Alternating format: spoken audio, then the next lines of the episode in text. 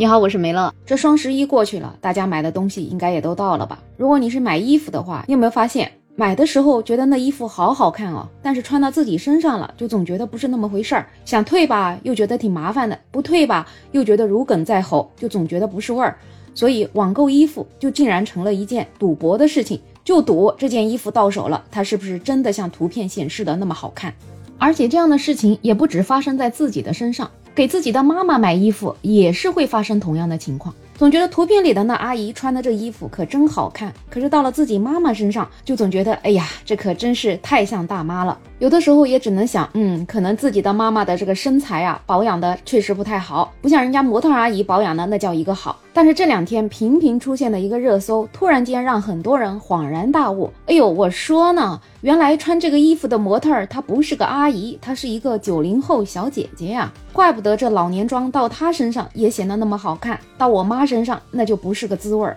第一次这个热搜的名字叫“九零后女子上班坚持十二年装五十岁大妈”。说实话，我刚刚看到这个热搜词条的时候，我都不知道是跟模特有关。我以为这就是最近很多年轻人喜欢扮成熟、拍搞笑视频那种。我在想，哎呦，这女孩倒是比较前卫的，今年才流行的东西，她已经做了十二年了。结果点进去一看啊，哦，原来她是一个九零后的服装模特儿，但是呢，她做的是中老年服装模特儿。这个视频里面主要就放的她一开始穿着中老年的服装，然后在那里拍照。她一天要换四百套衣服，就表示她的工作强度很大。但是，一秒之后呢，她又穿回了自己的风格，变成了一个小姐姐。总之，这个视频就是体现了这个小姐姐工作和业余时间的这样一个强烈的反差。到了今天，又有一个热搜。九零后双胞胎同框，如相差三十岁的母女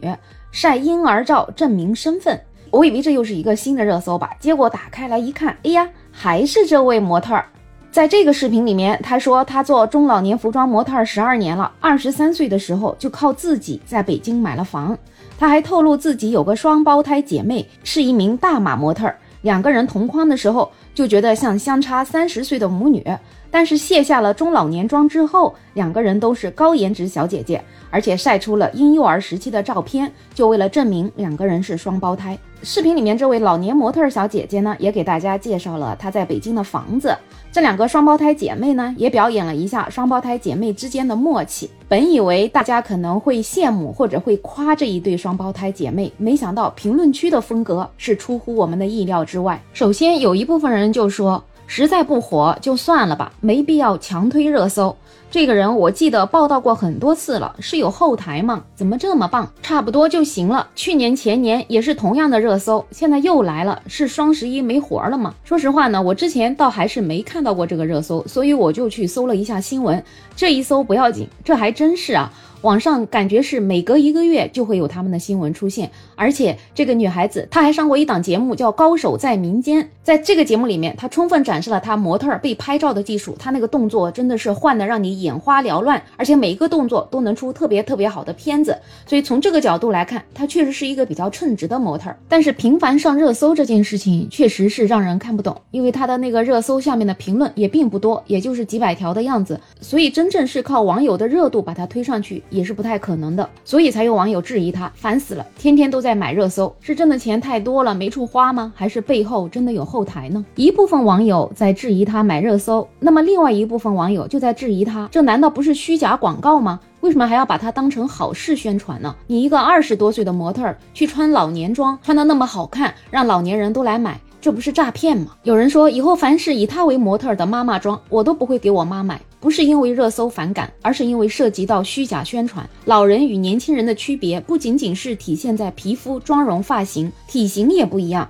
尤其是养育孩子之后，年岁大了，区别可是很明显的。有多少给妈妈买衣服的孩子，就是被这样的模特误导，才买了衣服，导致妈妈们穿不上的。倒不是说颜值的问题跟妈妈有多少大的差异，而是妈妈们的骨骼导致大概率是穿不了。虽说现在有一些五六十岁的阿姨，她们身材也很好，但是有多少妈妈辈、奶奶辈的中老年妇女，她们随着年龄的增长，身材可以不走样的呢？而这个模特儿的身材是标准的年轻人，只是她的头发盘了个老年发型而已。店家用这样的模特儿去给衣服拍照，效果肯定是好的，但是妈妈们收到衣服之后的结果也是一定很失望的。所以有一个网友的妈妈就一直吐槽说，为什么不能找个真正的老年人来做模特吗？如果一个衣服老年人穿上也能好看，那才是衣服的魅力。不找老年人，而找个年轻人化妆成老年人穿衣服，这真的就是徘徊在诈骗边缘了吧？你觉得用年轻人做老年服装的模特儿，这种算诈骗、算虚假宣传吗？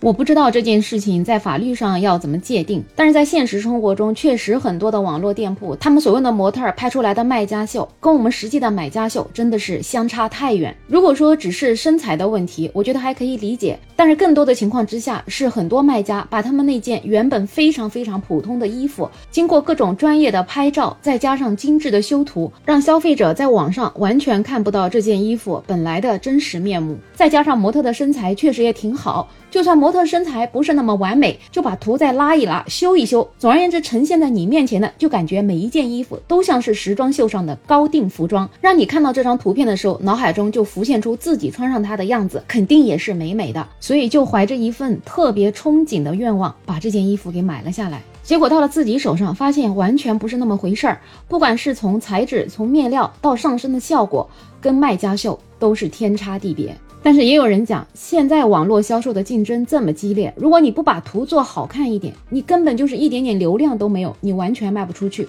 所以也是没办法，迫于现在的竞争的压力，才造成大家都在找好看的模特儿拍好看的照片，再给你拼命的修图，最后给你呈现一个完美的卖家秀。但实际上，你越是这样子做，你越是进入了一个内卷的卖家市场，还不如突发奇想，另辟蹊径，走出自己不一样的路，从一片红海当中杀出自己的一条血路出来。就比如说今年特别流行的云爸爸，云爸爸是一个专门卖中老年男装的这样一个服装品牌。如果说他也像那种卖中老年女装的一样，弄一个二十多岁的年轻人穿着爸爸们的衣服在那里拍照，我估计他也不会出圈出的这么厉害。他现在就完全用的是中老年的叔叔们做模特，每天在直播间各种引流，给你各种表演，就获得了很多很多网友的喜爱。而且这种现象现在已经流行到年轻人当中，就像我刚刚开头提到的，很多年轻人在穿老年装拍搞笑视频。其实这个流行就是从云爸爸开始的，最早就是有一群宿。社的小伙子，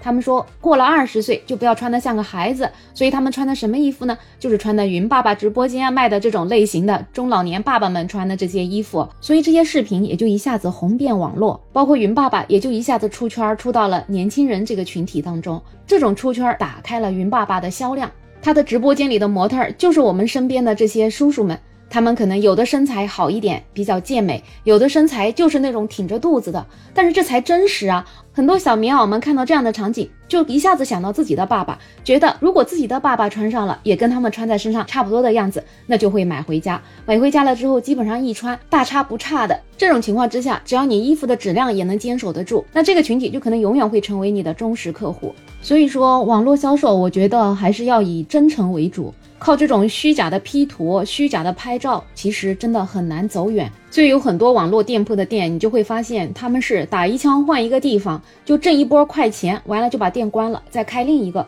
如果是这种情况，也真的希望相关的监管部门能够监管到他们。如果一直让这种现象充斥着整个网络，其实对于这种网络销售的发展，也未必是一件好事儿。就比如是我自己，我买衣服，我一定会去实体店，我是真的不敢在网上买，因为买回来落差太大了。今天的节目就聊这么多，不知道你有什么样的看法呢？都欢迎在评论区留言，也欢迎订阅、点赞、收藏我的专辑。没有想法，想加入听友群的朋友可以加我，没有想法的拼音再加上二零二零，我是梅乐，我们下期再见。